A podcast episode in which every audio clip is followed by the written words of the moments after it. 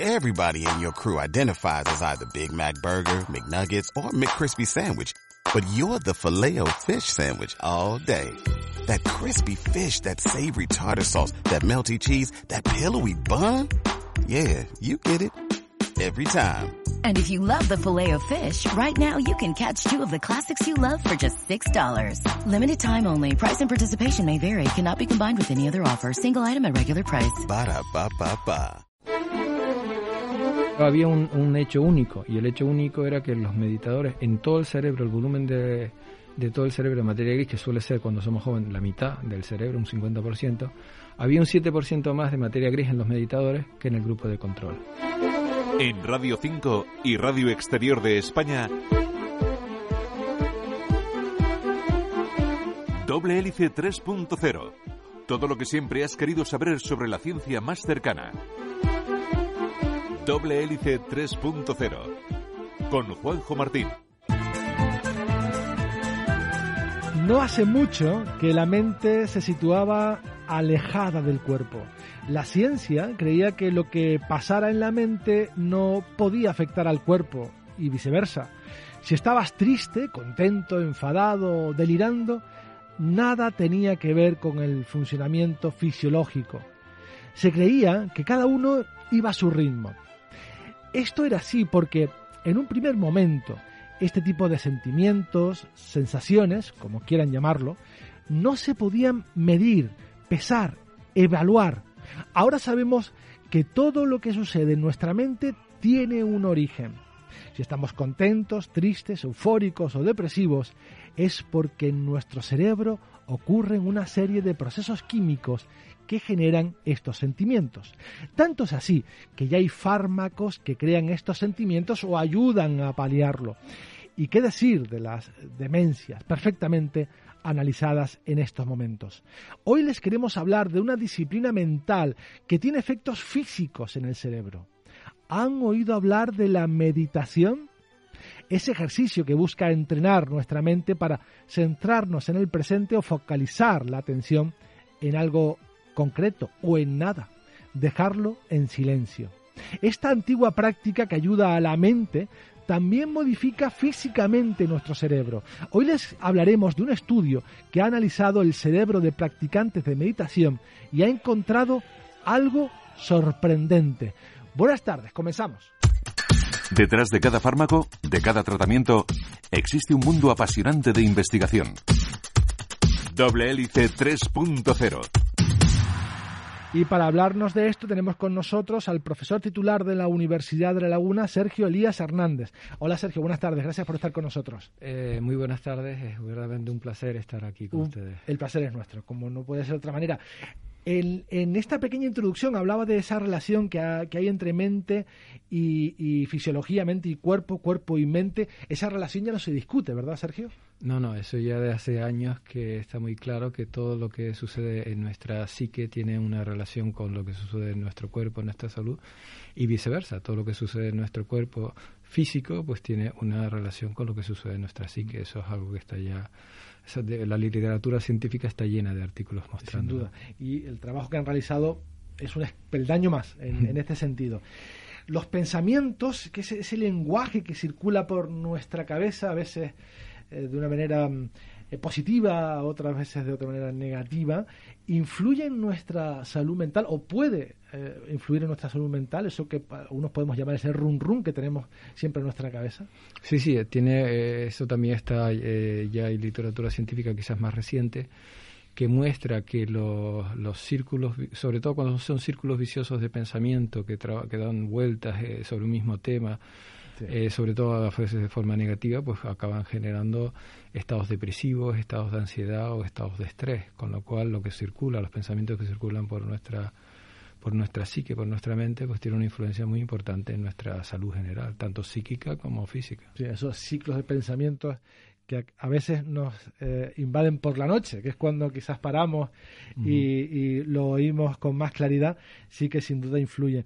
Y llegamos ahora al objeto de tu estudio, la meditación.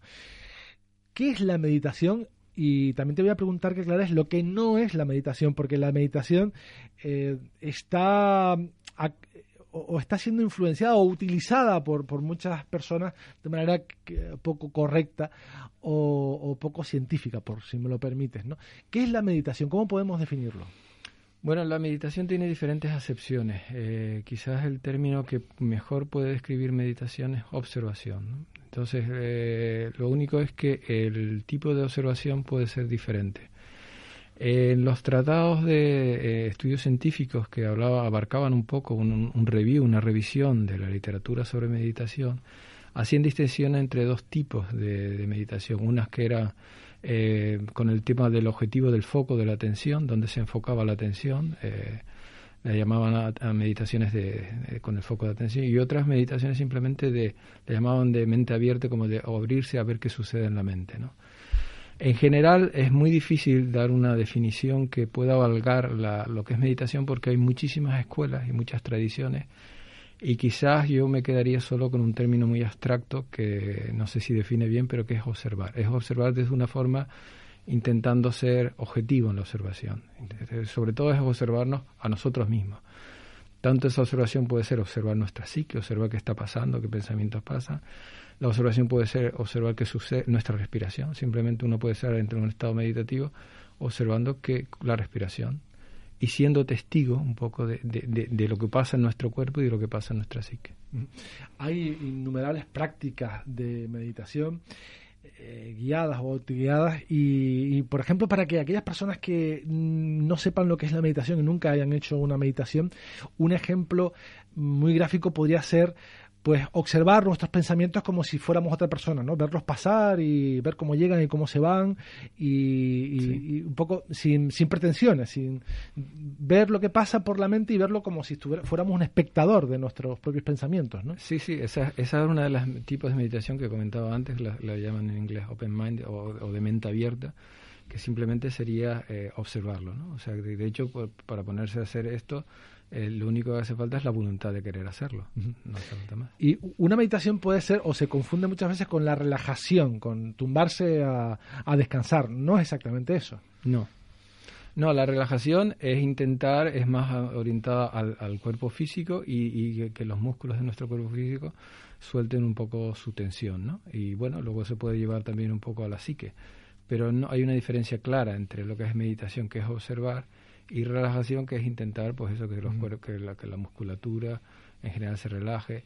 Hay una hay por supuesto hay cosas que, que mm, de intersección que son comunes que se solapan pero son cosas diferentes. De hecho casi todas las meditaciones se hacen sentados no tumbados no ahí parece por lo que he visto y he, leído que se hacen sentados no una postura tumbada en la cama ni mucho menos sino un, Claro, el objetivo es, nosotros a veces tenemos gente que, eh, en talleres que hacemos y demás, y hay personas que también, hay, excepciones de gente que quiere meditar tumbada, pero no es recomendable simplemente porque la atención, cuando uno se tumba, pues normalmente se, se relaja tanto que se puede dormir. Claro. hay que mantener... Es un acto consciente. Exactamente, hay que mantener un cierto estado de alerta, hay que estar alerta y consciente porque uno de los objetivos de la mayoría de las meditaciones es crecer, purificar la conciencia, tener una conciencia más clara de lo que somos, de nuestra realidad y de lo que nos rodea. Aunque ahora la, meditación goza de, buena salud, de, fama, digamos, también por, las redes sociales, esto no es algo nuevo, no es una moda que haya llegado aquí y que vaya a durar poco, esto viene de, bastante atrás. Sí, la meditación tiene, eh, bueno, en digamos, los orígenes eh, más atribuidos están eh, sobre todo en Oriente, en la India, y eh, también vienen, están relacionados con, con los antiguos textos sagrados de la India que tienen que ver los Vedas. Está también relacionado, muy relacionado con el yoga, donde la meditación es una parte del yoga. De hecho, el estudio que hemos hecho es sobre un tipo de meditación que se llama Sahaya Yoga. Entonces es algo milenario, o sea que es de siglos antes de Jesucristo. Hablemos ya de, tu trabajo científico, del trabajo científico que, ha abordado la meditación. Ya se conocía que desde hace mucho que el cerebro es plástico, ¿no? que se ha estudiado el cerebro de deportistas, músicos, taxistas, y se ha visto que el, cerebro de esas personas se ha modificado y esas partes que utilizan, entre comillas, más, pues eh, ha, cambiado. ¿no? Em, el cerebro podemos decir que es como el músculo de un gimnasta, que, cuando lo usamos mucho, pues eh, hay una distrofia ahí, crecen esas partes que, que usamos más. Sí, es muy correcto. De hecho, yo cuando lo suelo explicar, este tipo de trabajo, pues suelo decir que, que nuestro cerebro, lo que es la, la plasticidad cerebral, es que eh, es como pequeños, nuestro cerebro está compuesto de infinitos de músculos muy pequeñitos y aquellas partes del cerebro que más se usan, pues lo que hacen es que las neuronas, que es la, la, célula mm, más importante del cerebro, las neuronas buscan nuevas interconexiones para hacer más eficiente la tarea que, que se esté haciendo. Entonces, dependiendo de nuestra práctica diaria o semanal, pues las áreas que más usamos del cerebro tienden a expandirse y esa hace que haya un cambio en la anatomía del cerebro. Unos son los cambios minúsculos, pero con la práctica de meses y años, pues ya pueden ser apreciados cuando se comparan las anatomías. Eh, cuando hacemos una, un registro del cerebro, con, por ejemplo, como lo hemos hecho nosotros con un escáner de resonancia magnética. Algunos oyentes quizás les llamado la atención el hecho de que haya nombrado taxistas también, pero eso es un estudio muy curioso que hablaba de la capacidad de orientación espacial que, tienen los cerebros taxistas que están muy, muy habituados a dibujar en su mente el trayecto que tienen que hacer para llegar a una dirección y eso lo hacen habitualmente y esa parte del cerebro que se dedica a eso, de la orientación espacial, pues lo tiene más desarrollado que, el resto de, las personas y fue bastante curioso este estudio. ¿no? En el 2016 empieza, por decirlo de alguna, de alguna manera, tu aventura científica con la meditación, creo que fue tu primer trabajo relacionado con esto o, no, nosotros llevamos más tiempo. Ese fue, digamos, el, primer trabajo que tuvo una repercusión más mediática, pero nosotros habíamos empezado desde el año 2011, o sea, prácticamente llevamos 10 años. 10 años con esto. Eh, ¿Qué observaron en ese primer trabajo de para ponerlo el principio en algún lugar en el 2016?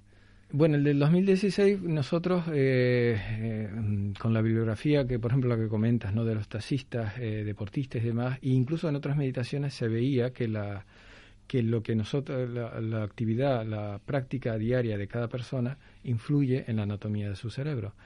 Entonces, este tipo de estudios ya la, la tecnología estaba disponible. nosotros en la Universidad de La Laguna pues tenemos la posibilidad de tener un escáner de resonancia magnética que nos permite medir el cerebro con resoluciones muy pequeñas por debajo del milímetro. Entonces nos planteamos ver en este tipo, en esta meditación que no se había hecho antes la comparativa, ver cómo es diferente la anatomía de los meditadores de esta meditación particular llamada Sahaya Yoga en comparación con, con una población similar, similar en todo lo demás, en, estados de salud, e, educación, por ejemplo, eran todos diestros, en mismas edades, misma proporción, o sea, lo más homogéneo posible, con la única diferencia de que un grupo meditaba, hacía esta meditación, y el otro grupo no meditaba. ¿De cuántas personas estamos hablando?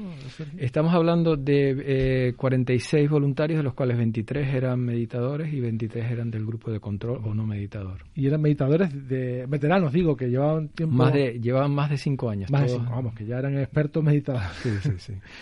el, ¿Qué observaron en ese primer eh, estudio?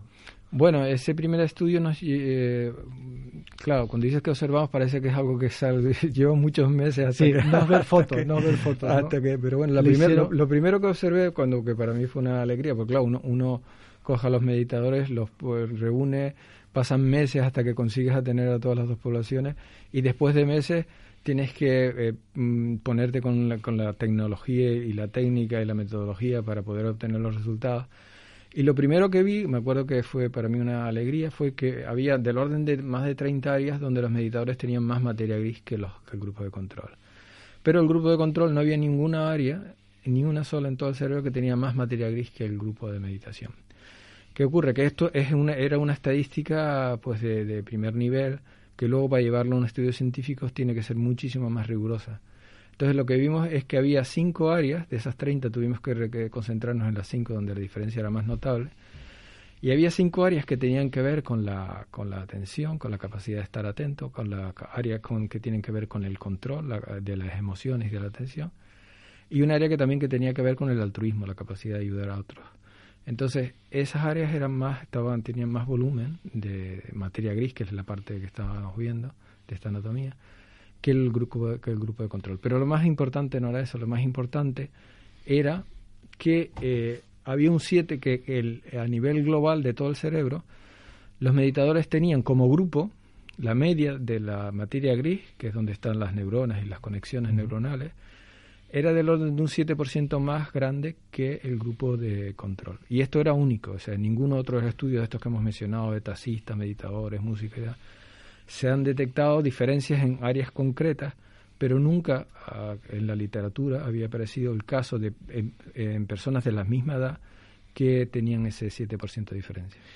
Luego seguiremos hablando de los resultados de este estudio de 2016, de 2018, que fue el siguiente y el, y el más reciente de 2020, porque hay interesantes mm, conclusiones. Pero, como saben, a esta altura del, programa, pues a modo de intermedio también, si lo prefieren, les hablamos de un estudio que nos parece relevante.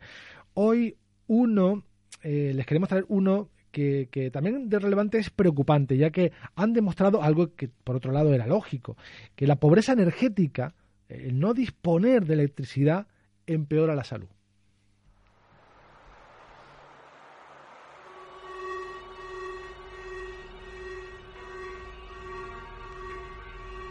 Los habitantes de la ciudad de Barcelona, que sufren pobreza energética, presentan una peor salud que aquellos que pueden garantizarse los suministros domésticos de energía, esta es la principal conclusión del estudio que investigadores del Instituto de Investigación Biomédica, San Pau, han publicado en una revista especializada.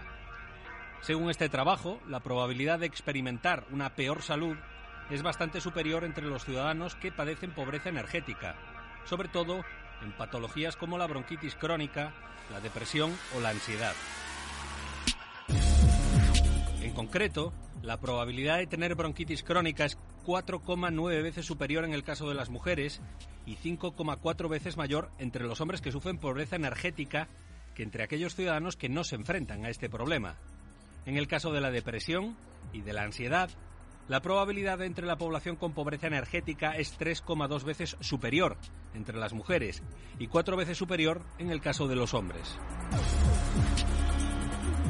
Las diferencias entre la muestra del programa contra la pobreza energética del consistorio barcelonés y la población general de Barcelona ya se manifiestan en los parámetros demográficos y socioeconómicos, y ahora se suma este estudio médico. Una alta proporción de participantes del programa contra la pobreza energética informaron que no podían permitirse mantener la temperatura adecuada en sus hogares durante los meses de frío, y una alta proporción de ellos tenía atrasos en las facturas de los servicios públicos.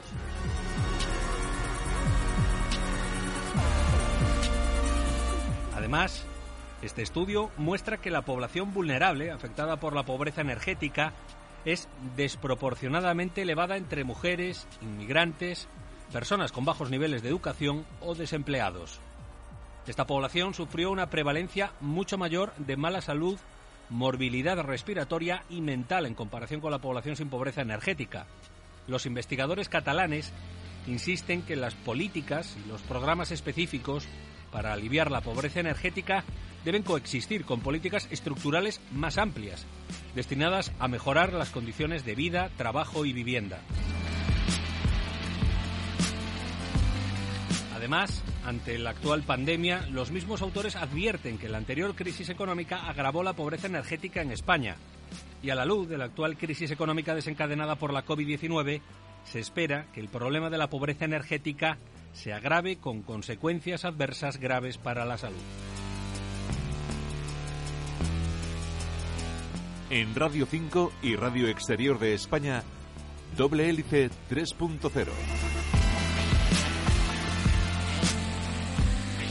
Efectivamente, continúas en Doble Hélice Doble Hélice 3.0 Radio 5 y Radio Exterior de España. Hoy les estamos hablando de un tema muy muy interesante que eh, mezcla un aspecto bastante desconocido para la ciencia, que es la meditación, y un aspecto muy conocido para la ciencia, que es la fisiología cerebral y el, cerebro. Bueno, conocido entre comillas, nos queda mucho por entender todavía.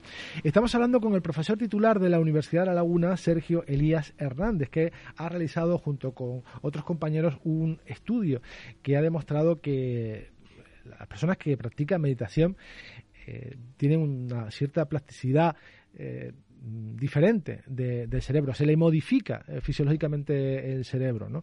Hay unas cosas que, unos lugares que, crecen dentro del cerebro de esas personas. Em, Sergio, hablabas de cómo se, se midió ese tipo de, de, no de actividad, sino de cambio fisiológico en el cerebro con las resonancias magnéticas de esos voluntarios, comparando unos um, veteranos meditadores y de un, grupo control ¿no? de, personas que no ejercían eh, esa práctica. Pero hubieron dos procesos. Eh, uno fue ver la fisiología del cerebro y otro la, la actividad cerebral, ¿no? Que hicieron. ¿Cómo, ¿Cómo fueron las dos partes? Bueno, eh, cuando ponemos a, llevamos a los voluntarios al escáner intentamos sacar los mayores eh, medios de información. Entonces este realmente este estudio realmente eran dos estudios en uno. Entonces en un primer estudio veíamos lo que era la anatomía cerebral, la diferente lo que se llama morfometría, las diferentes formas del cerebro. Y dentro del cerebro, pues el cerebro tiene tres eh, materias, la gris, que es donde están las neurones, las conexiones, la blanca y el líquido cefalorraquídeo. La materia gris, que es realmente la que nos marca, la que nos interesa, porque tiene que ver con, con nuestras actividades y es la que se desarrolla con las diferentes actividades, pues era la que estudiamos primero. O sea, primero lo, dentro del escáner había un proceso de 15 minutos donde estábamos ahí midiendo la anatomía. Y posteriormente los meditadores y el grupo de control pasaba, bueno, pasaban por dos fases. Una fase simplemente de estar en reposo, de dejar que la mente divague, y otra fase de meditación. O sea que esas tres fases eran las que teníamos en el estudio. Anatomía y luego una fase de reposo midiendo actividad neuronal y una fase de meditación midiendo actividad neuronal. Este trabajo que han publicado ahora, recientemente, el, año pasado, eh, es un, un, reanálisis o una, un nuevo análisis de los datos de los estudios del 2016. ¿no? Se aplicó una, tuvieron que elaborar una estadística diferente para abordar esos datos y sacar estas conclusiones, ¿no? Correcto, sí. Bueno, lo que ocurrió, eh, como comentaba antes, en el estudio de 2016 vimos que habían mm, varias áreas eh, significativas donde había mayor materia gris en, los meditadores, pero había un, hecho único, y el hecho único era que los meditadores, en todo el cerebro, el volumen de, de todo el cerebro de materia gris, que suele ser cuando somos jóvenes la mitad del cerebro, un 50%, había un 7% más de materia gris en los meditadores que en el grupo de control. Entonces ese dato era único y lo que ocurría es que las, las áreas pequeñas que estábamos publicando en ese artículo de 2016 pues mm, realmente representaban una cantidad muy pequeña respecto a toda la gran diferencia que estábamos viendo. Con lo cual estábamos cometiendo un, er, que se llama error de, resultados muy conservadores, dicho de una forma divulgativa. Entonces, lo que hicimos fue incorporar en nuestro grupo de, investigación un profesor de estadística de nuestra universidad que nos permitió eh, elaborar un método estadístico específico para esta situación en la cual los dos grupos tenían un nivel, eh, un volumen diferente de todo el cerebro diferente de materia gris. Entonces, con esa nueva estadística elaboramos el nuevo trabajo de 2020. Y los datos, a modo de titular, o sea, los grandes rasgos, sin entrar en todos los, detalles, las conclusiones del paper, ¿cuáles serían?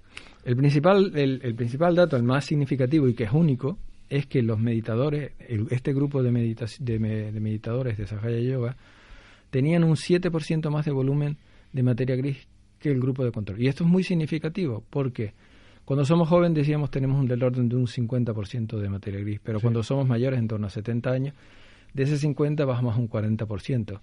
Y enfermedades como comentábamos antes, el Alzheimer, depresión, Parkinson, etcétera, pues eh, tienen una correlación con una disminución de materia gris en diferentes partes del cerebro.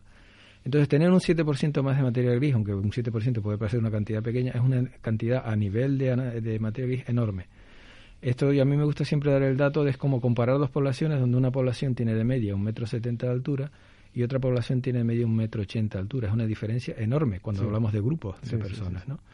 Entonces ese fue el dato más importante. Y luego lo que hicimos luego en este estudio recién publicado fue ver cómo se repartía esa, e, esa diferencia en todo, en todo el cerebro, cuáles eran las, áreas donde había más diferencias, cuáles había menos. ¿Y, en cuáles había más? Pues había más en las, en las eh, sobre todo en lo que llamamos el hemisferio derecho, que el hemisferio derecho tiene que ver con los con los procesos emocionales, la intuición y demás, y también en las áreas frontales. Las áreas frontales tienen que ver mucho con, con el, el proceso llamado cognitivo de, del autocontrol y pues, sobre todo las tareas donde hacemos el autocontrol de la atención, de las emociones, de las decisiones, etcétera. Y que tengas más masa gris en esas regiones concretas, eh, ¿supone que esa persona tiene más habilidad o más capacidad para hacer esas actividades? O sea... Bueno, eso es, digamos, algo que habría que investigar en más detalle, pero eso es una, una primera, un primer corolario, por decirlo de alguna forma es que, claro, a medida que cuanto más materia gris, eh, quiere decir, de alguna forma también es que el cerebro es más joven, porque la materia gris va disminuyendo. Y de alguna forma también es que esas áreas están como más frescas y capaces de hacer las funciones que les corresponden. ¿no? Entonces, eh, es, de alguna forma son pequeñas capacidades que en todo el cerebro les parece que los meditadores tenían más que los no meditadores. Sin duda la meditación puede ser un, buen ejercicio, ¿no? Gimnástico para ese músculo que, que, había, que usted señalaba como el cerebro, ¿no? Sí, sí. El, lo que nos llamó la atención, sobre todo, porque claro, nosotros cada vez que se hace un estudio se parte de una serie de hipótesis que se espera, pues en base a lo que hay en la bibliografía, casos similares o que se puede comparar, hay una serie de hipótesis. Nuestra hipótesis era pues que las áreas que se desarrollan en la meditación, pues lo que estamos hablando antes de la atención, el control de las emociones, etcétera, pues esperábamos que esas áreas se desarrollaran. Lo que no esperábamos, y fue una sorpresa, es que fuera todo el cerebro el que era diferente, el que hubiera esa diferencia tan notable de un 7%. Y eso es único porque también se ha hecho en otras meditaciones, el budismo, el mindfulness, etcétera. Y solo eh, la única meditación que tiene un, estudio científico donde todo el cerebro, no solo la única meditación, el único estudio publicado donde los dos grupos homogéneos, homogéneos en cuanto a edad, eh, proporción de hombres y mujeres, todos sanos, etcétera, el único estudio publicado donde hay una diferencia estadísticamente relevante es este que hemos publicado ahora. ¿Y este tipo de imitación se, se, eh, diferencia de otras eh, significativamente? ¿Es muy diferente mm. para dar esos resultados tan diferentes o no? Sí, sí, tiene un, hay un aspecto diferente. Cuando eh, nos tenemos que remontar un poco al origen del yoga. El primer tratado del yoga, también hecho varios siglos antes de Cristo, se llama los Yoga Sutras de Patanjali. Y en eso, en este, en este estudio, lo que se habla, se dice, se llega al yoga, yoga significa unión, cuando se suprime, cuando se cancela las modificaciones de la mente, o sea, cuando la mente está en calma. Entonces, esta meditación llamada Sahaya Yoga tiene una, una cosa única que es que los meditadores llegan a ese estado que llamamos de silencio mental. Y es un estado muy especial. Es un estado en el cual estamos plenamente conscientes del aquí y ahora, estamos en un estado como de armonía, de gozo, y estamos sin pensar. Eso es un estado que ya se ha visto en otros estudios que mejora nuestra salud. Hay estudios donde se ve que mejoran casos de depresión, de ansiedad, etcétera. Y, eh, y también, pues, en este caso, pues parece que rejuvenece el cerebro. Bueno, y, esto no para aquí, me imagino, que estos, estudios no pararán aquí. ¿Cuáles serían los siguientes pasos que se van a dar? Bueno, ahora estamos, igual que hemos hecho un estudio, ahora tenemos una publicación que está a punto de, está en el horno, por decirlo así. Si todo va bien, en, en, un par de meses se publicará una sobre conectividad funcional en estado de reposo, donde se ve un poco esto que estamos diciendo de que los meditadores de esta meditación llamada Sahaya Yoga pues tienen la capacidad de estar más en el aquí y ahora, lo cual ya también hay mucha literatura científica que muestra que cuanto más estamos en el aquí y ahora, más saludables estamos, más eficientes somos en nuestro quehacer, en nuestro trabajo, menos nos despistamos. Ese es un trabajo que, este, que, que ya esperemos que pronto salga. Y luego tenemos colaboraciones nuevas, una colaboración con la Universidad de La Habana en Cuba, donde estamos estudiando la otra parte del cerebro, que es la materia blanca, que son las conexiones largas entre diferentes partes, donde también hemos visto que, que la, con, eh, en materia blanca también los meditadores eh, tienen un, cerebro más joven. Y también tenemos otro donde este, este tipo de meditación, a diferencia de, bueno, también en otras meditaciones hay oraciones, entonces, o mantras. Entonces, con la recitación de mantras, ver la actividad neuronal. Es otro que estamos haciendo con la universidad de, de una universidad en Dinamarca. Mm, y lo vamos a comparar con lo que ocurre cuando, por ejemplo, en este caso a nivel más espiritual o místico, donde vemos qué ocurre cuando un cristiano por ejemplo, pronuncia el Padre Nuestro y qué ocurre cuando un meditador pues pronuncia un mantra o incluso puede decir el Padre Nuestro, un meditador también. Ver las diferentes, lo que es el, otro aspecto también importante que estamos trabajando es este el tema de la mística, ¿no? Hay partes del cerebro que tienen que ver con los estados místicos y también es algo que estamos eh, estudiando. Muy interesante. Pues eh, Sergio Elías Hernández, profesor titular de la Universidad de La Laguna, muchísimas gracias por haber estado con nosotros, ha sido un auténtico placer. Pues muchísimas, el placer es mío y eh, nada, ha sido un verdadero placer. Muchas, gracias. Muchas gracias, hasta luego. Hasta luego.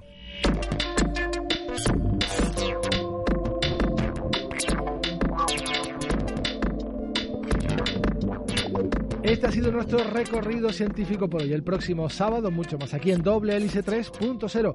Nos vamos, pero seguimos muy, muy activos en Internet, en las redes sociales, en facebook.com barra doble hélice y en Twitter arroba doble hélice RN. También puedes descargar nuestros programas, todos este y los anteriores, en RTV a la carta y iBox.